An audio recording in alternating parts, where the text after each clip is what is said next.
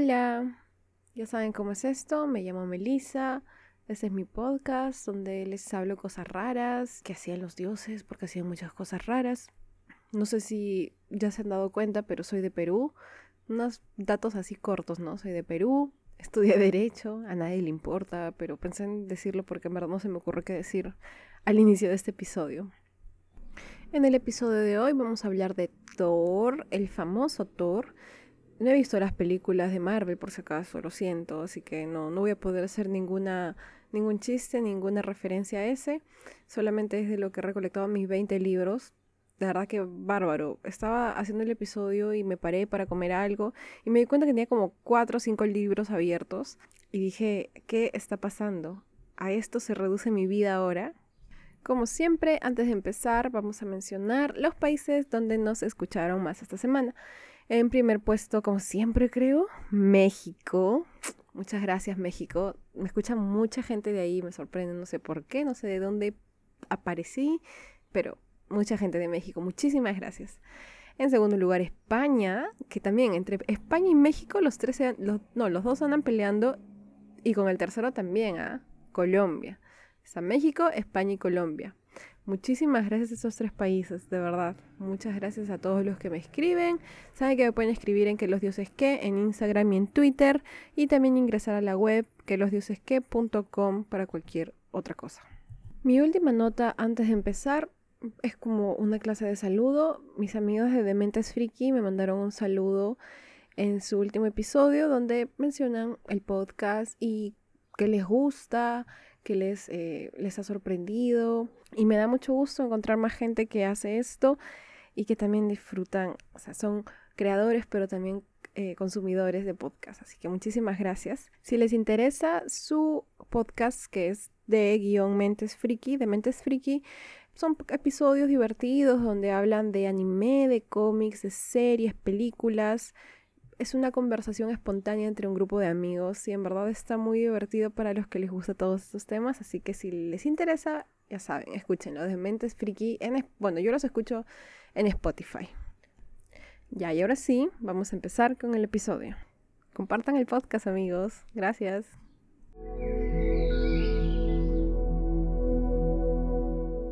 Como habrán escuchado, Thor es descrito como el dios nórdico más importante después de Odín.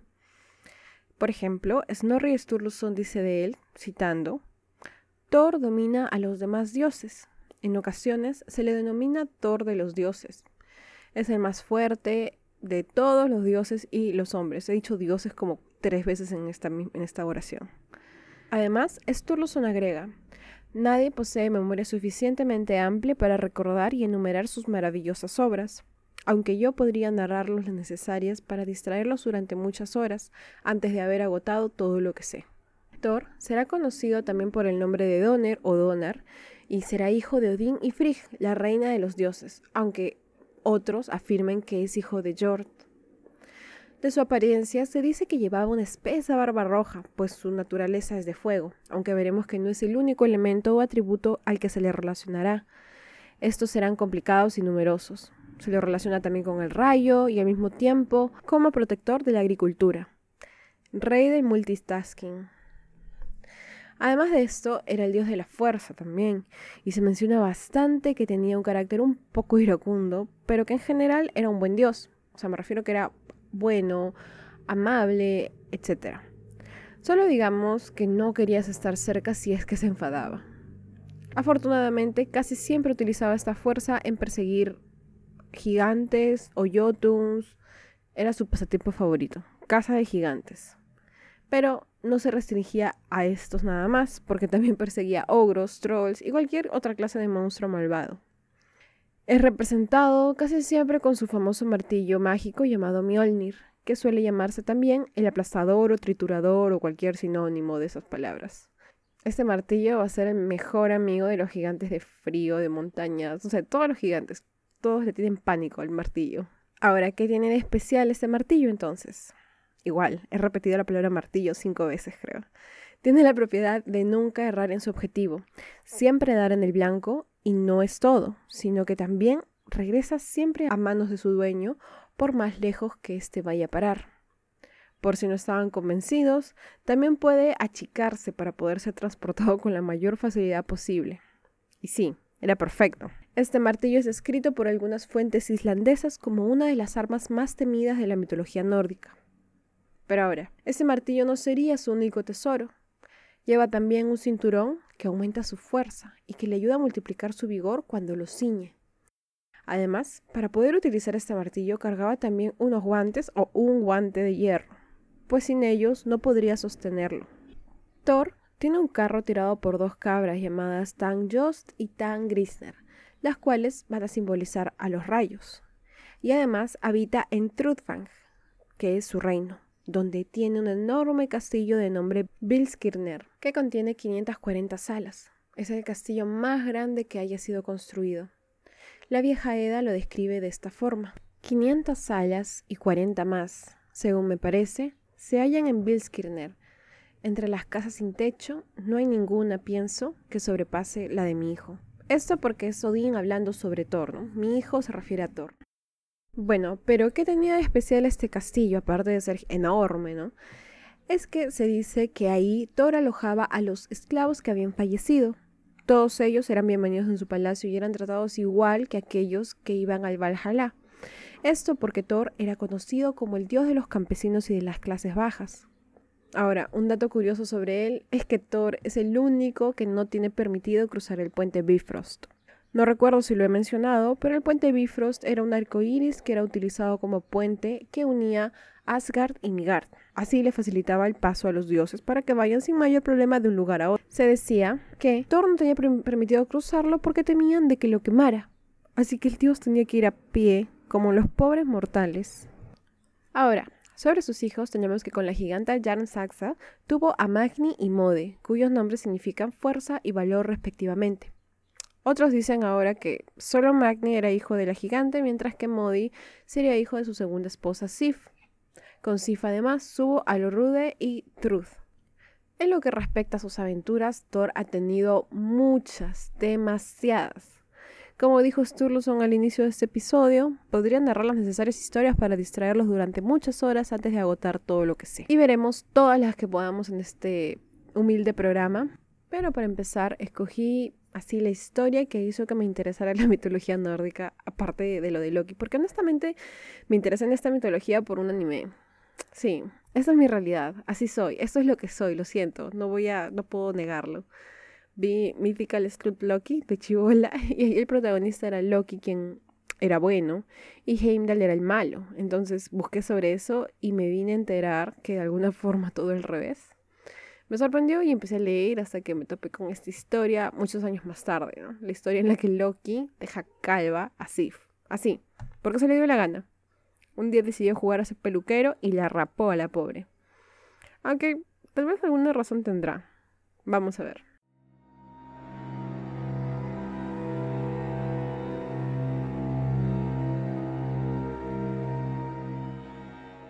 Para empezar esta historia, está de más decirlo, pero Sif, la esposa de Thor, era hermosa. Pero si algo destacaba de ella, era su larga cabellera rubia.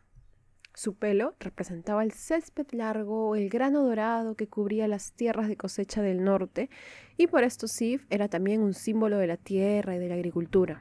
Un día, sin embargo, sin previo aviso, sin nada que la pudiese haber preparado, se despierta para encontrarse completamente calva. Yo me la imagino hasta afeitada, o no sé, pero con su cabeza así brillando, así que le sacas brillo y ¡pim! reluciente. Ahora, cuando Thor se entera, su ira era inmesurable, estaba al límite de la locura automática. Empieza a gritar por todas partes ¿Quién dejó calva a mi esposa? Y amenaza a todo aquel que pasaba por ese lugar diciendo que le aplastaría todos los huesos al culpable. El culpable, ya saben quién fue, ya saben quién es. ¿Quién más sería sino Loki? ¿Por qué? Porque estaba aburrido, supongo. No sé, el man nunca necesita un motivo, así, encantador era así. Se aburre o dice, pucha, todo está muy tranquilo, hace falta un poco de conflicto acá y hace cosas así. Thor entonces, estábamos, estaba iracundo. Se levanta y sale en busca de Loki. Y no tarda mucho en encontrarlo y aprisionarlo. Ahí le habrá tirado su par de puñetes, un poquito lo deja inconsciente, tal vez, no, no sé. Pero Loki ya sabemos que, o sea, no sé de verdad qué onda con este mano. Se atreve a hacer cosas horribles, pero cuando lo agarran, arruga en dos segundos. Y pues obviamente cuando Thor lo amenaza, él está aterradísimo, jura, implora, ruega que le dé una oportunidad de conseguirle una cabellera aún más hermosa de la que ya tenía su esposa antes. Thor acepta, fácil de convencer el chico, y sin más, Loki parte hacia el lugar en el que sabe donde podrá encontrar a alguien capaz de hacer todo esto. Busca a los hijos del enano llamado Ivaldi. No solo los encuentra, sino que hace trato con ellos para que construyan el cabello de Sif, lo cual los enanos consiguen hilvanando una delgadísima hebra de oro que no terminaba. Esta crecería desde la cabeza en la que fuera ubicada y formaría raíces en, este cráneo como si fuera su propio pelo. Además, construyen, le pide, o sea, bueno, le pide también que construya una lanza, la cual sería la lanza de Odín llamada Gugnir, y finalmente el barco Skidblanir de Frey. Pero Loki no estaba tranquilo, había logrado esto, pero como que había sido muy fácil, ¿no? Y ahora se había aburrido porque, pucha, y pensé que iba a estar a punto de morirme mínimo tres veces, ¿no? Y muy fácil lo he conseguido. Entonces, Loki decide que quiere un poco de deporte extremo. Así que se irá a hacer un trato con otros enanos. ¿Qué tipo de tratos? Apuestas, les dice que no cree que ellos sean capaces de construir otras cosas tan maravillosas como las que acaba de construir los hijos de Vivaldi. Estoy seguro de que no podrán, dice, y por eso decide apostar su cabeza. Literalmente dijo, si lo hacen, me cortan la cabeza. Un poco arriesgado si me preguntan, pero bueno, vive el límite el chico. El que acepta esta apuesta se llama Brock, y quien realizaría esos artilugios sería su hermano Eitri. Qué chistoso, ¿no? O sea, yo acepto la, apuesta, pero mi hermano lo va a hacer sudando el hermano, ¿no? Así, Eitri echa una piel de cerdo al fuego y le pide a su hermano que no deje de avivar el fuego, mientras él se va a buscar algo. Para esto, la apuesta consistía básicamente en hacer cosas tan grandiosas como esas, ¿no? Nada especifica qué tipo de cosas hará, solamente algo más grandioso que lo que ya han construido los hijos de Ivaldi. Brock estaba avivando el fuego muy diligentemente, sin detenerse, cuando de pronto una mosca se le para en la mano. Y no solo eso, sino que le pica. Así que no sé si sería una mosca. Él lo ignora y continúa su trabajo. O sea, inmutable. Después, cuando llega su hermano, él retira del fuego la piel de cerdo y todos quedan maravillados cuando se dan cuenta de que se había transformado en un jabalí de cerdas doradas. Eitri así después trae un pedazo de oro y lo tira al fuego. Le pide lo mismo a Brock, no dejes de, avivar el fuego, ni un segundo. Y este se vuelve a retirar. En este tiempo, mientras Brock estaba muy concentrado en el fuego, otra mosca se aparece, se le pone en el cuello y le vuelve a picar, ahora más fuerte todavía. Pero Brock, muy responsable, la ignora y continúa su trabajo. Cuando Eitri regresa, saca de ahí un anillo, aquel llamado Draupnir, que tiene la habilidad de multiplicarse en ocho anillos de oro, aumentando la riqueza de su dueño, es decir, de Odín. Bueno, más adelante, ¿no? Uy, ups, spoiler, pero bueno, ni tanto. Por último, Eitri coloca un pedazo de hierro en el fuego y como siempre le pide a su hermano que lo avive y se vuelve a retirar, así no sé a dónde se va, pero otra vez la mosca había vuelto, así como cuando quieres dormir y la mosca así te pasa por la oreja, no te deja dormir. Esta vez la mosca se posa en su cara, picándole los párpados, y por un segundo él se distrae, tratando de quitarse el, insecto del rostro, ¿no? Con su mano, así. Cuando vuelve Eitri, temía de que todo se hubiese arruinado, pero no, logran retirar del fuego un martillo. Brock ahora, con todos esos objetos, parte a Asgard, para que ellos, allí los dioses, puedan juzgar su valor y, a su vez, Loki se parece con la cabellera, la lanza y el barco. Cada uno presenta sus objetos y ah, por su lado vendía su producto lo mejor que podía, así tipo como las teleferias. Por un lado Loki decía que la lanza nunca fallaba en su blanco, que el barco nunca se podría voltear, que encima cabía en el bolsillo, que el viento siempre le iba a ser favorable y que la cabellera haría raíces en la cabeza de la diosa que la poseyera. Bueno, obviamente la única caeva, ¿no?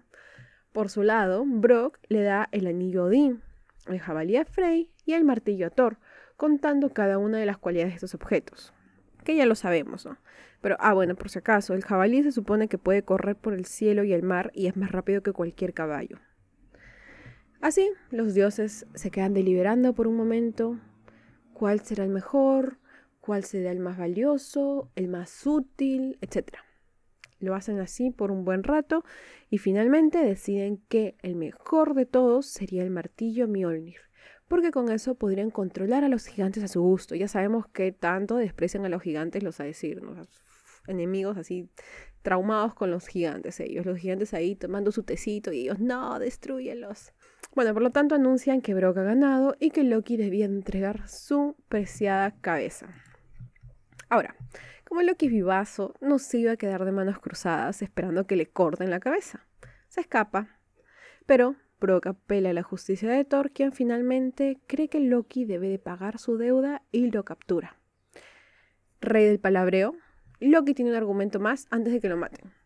Puedes tener mi cabeza, sí, pero no mi cuello así que no puedes cortarlo. Tiene razón, supongo, ¿no? Brock decía, no puedo perder la oportunidad porque igual gané. Tengo que hacer algo con este mm, desgraciado que ha hablado tan mal de mí. Que, que dudó de mis posibilidades. Que dudó de mis capacidades, digo. posibilidades. Ups. No voy a editar eso para que vean cómo hablo. Así que decide que lo mejor sería coserle la boca pues fue su boca quien desafió a Brock y a su hermano. Así utiliza un punzón, porque como la piel no es delgadita, una aguja no pasa, utiliza un punzón para hacer huecos y luego pasa hilo por ahí. Y es por esta razón que a veces al oro se le conoce como cabello de Sif, y también por esa razón Loki aprende por fin a cuidar sus palabras. no mentira, no hizo eso, qué buen chiste. Al poco tiempo encontró una forma de cortar los hilos y volvió a ser tan parlanchín como siempre.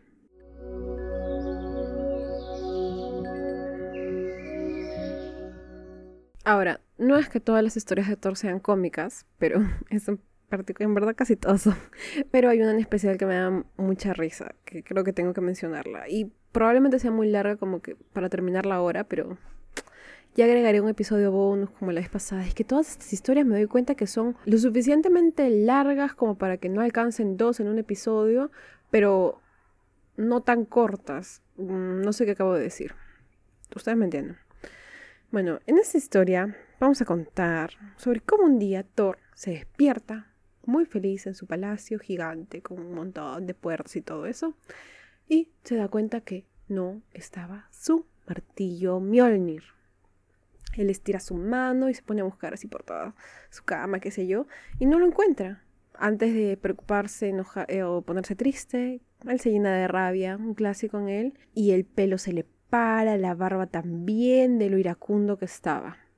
Lo busca, pero en ninguna parte lo encuentra.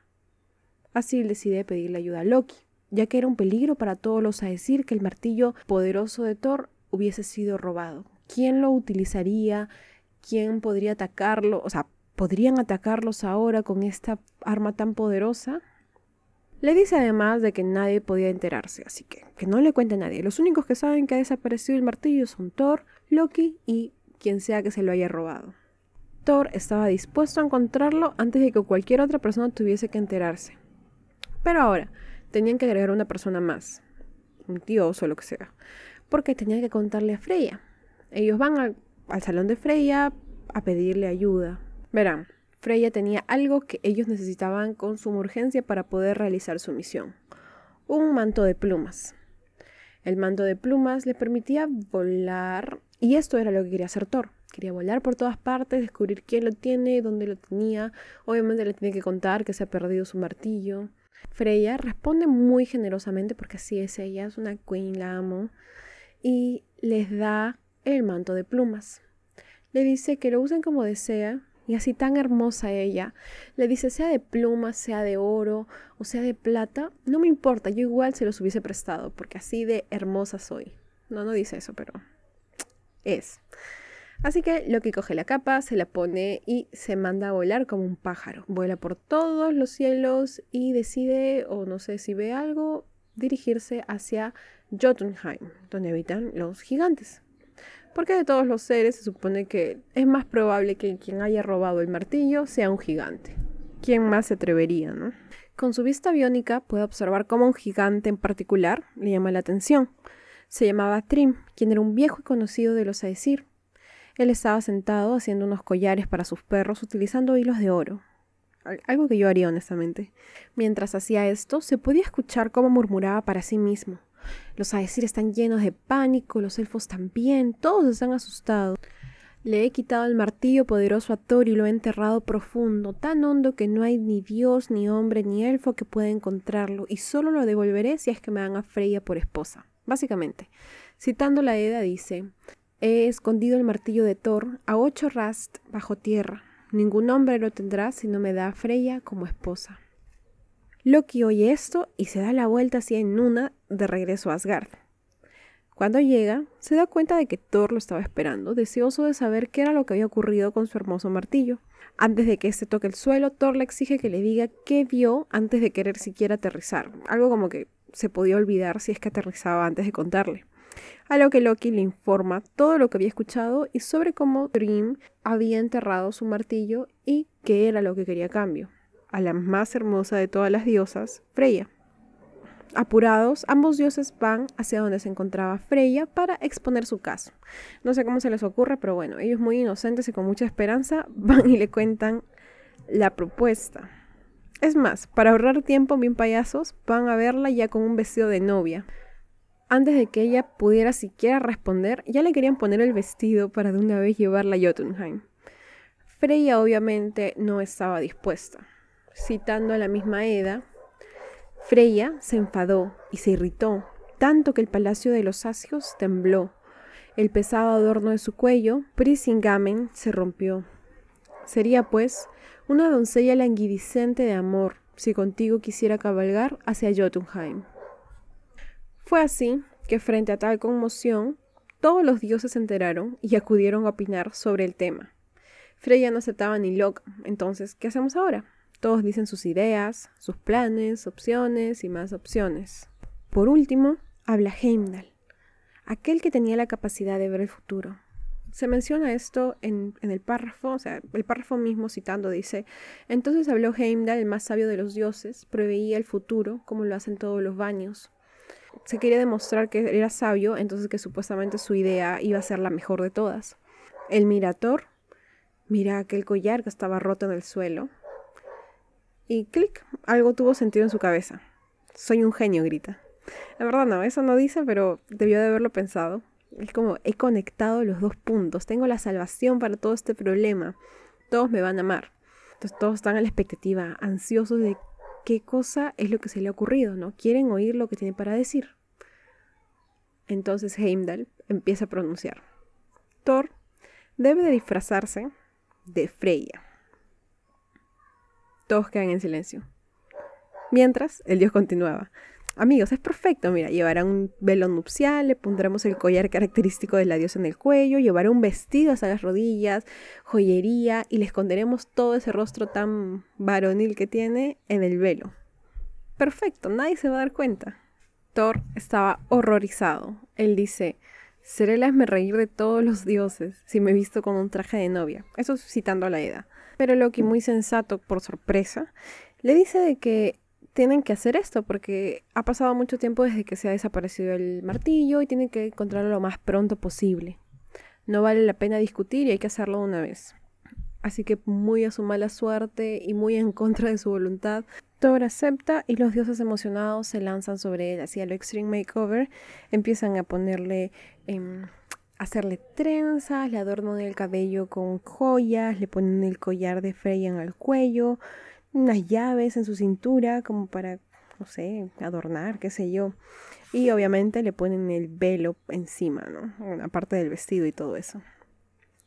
Cuando acabaron, Thor pasaba, no sé cómo pasaría como mujer, porque yo me lo imagino grandote, todo musculoso y como que un vestido no va a ocultar eso, ¿no?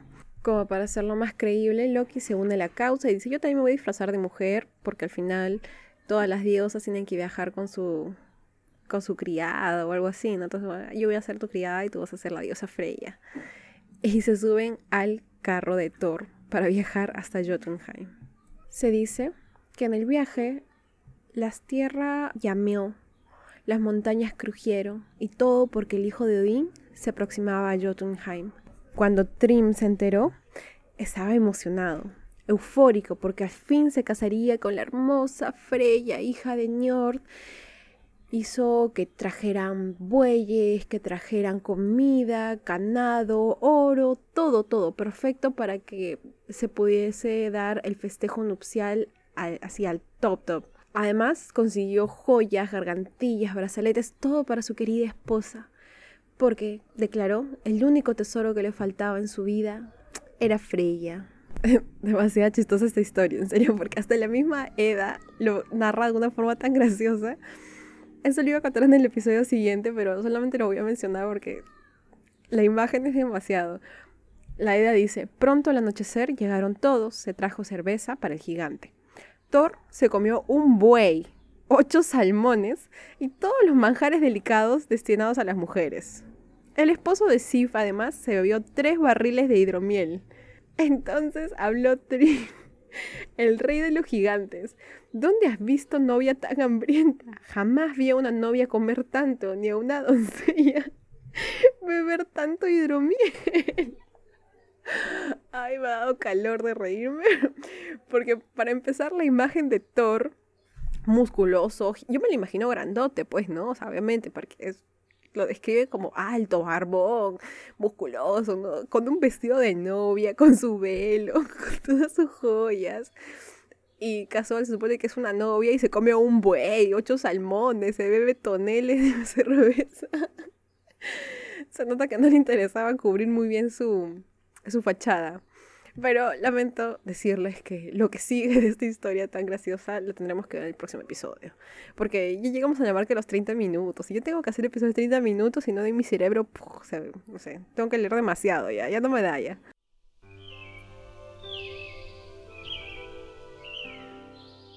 Muchas gracias por escuchar este episodio. Muy feliz de tenerlos todas las semanas conmigo.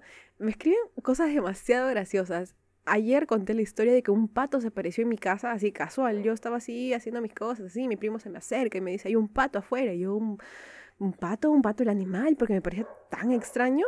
Y sí, un pato, un pato ahí en medio de mi jardín.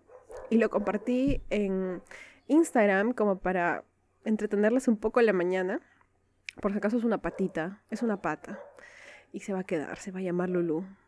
La cosa es que les compartí esta historia y todo el mundo empezó a decirme, es Zeus, es Odín, es Apolo, es Odín, es Zeus. Muchas gracias amigos. Muchas gracias por ser mis amigos y compartir los mismos chistes sobre mitología que no podía compartir con nadie. Además, una persona me algo muy divertido. Me dijo, se llama Perros de Colores. Gracias por esa sugerencia tan divertida, me dijo, cada vez que ladre un perro en el fondo podrías decir algo así como, perro de la suerte, pidan un deseo. Ya sabes, si te dan limones, haz limonada. Y efectivamente, un perro ahorita, pidan un deseo. Creo que ha habido como... Creo que en la parte de Freya habían perros, así que pueden pedir dos deseos. Son tres, miren, todavía sigue el perro. Así que muchas gracias por sus ideas, por sus opiniones siempre, por escribirme, por todo.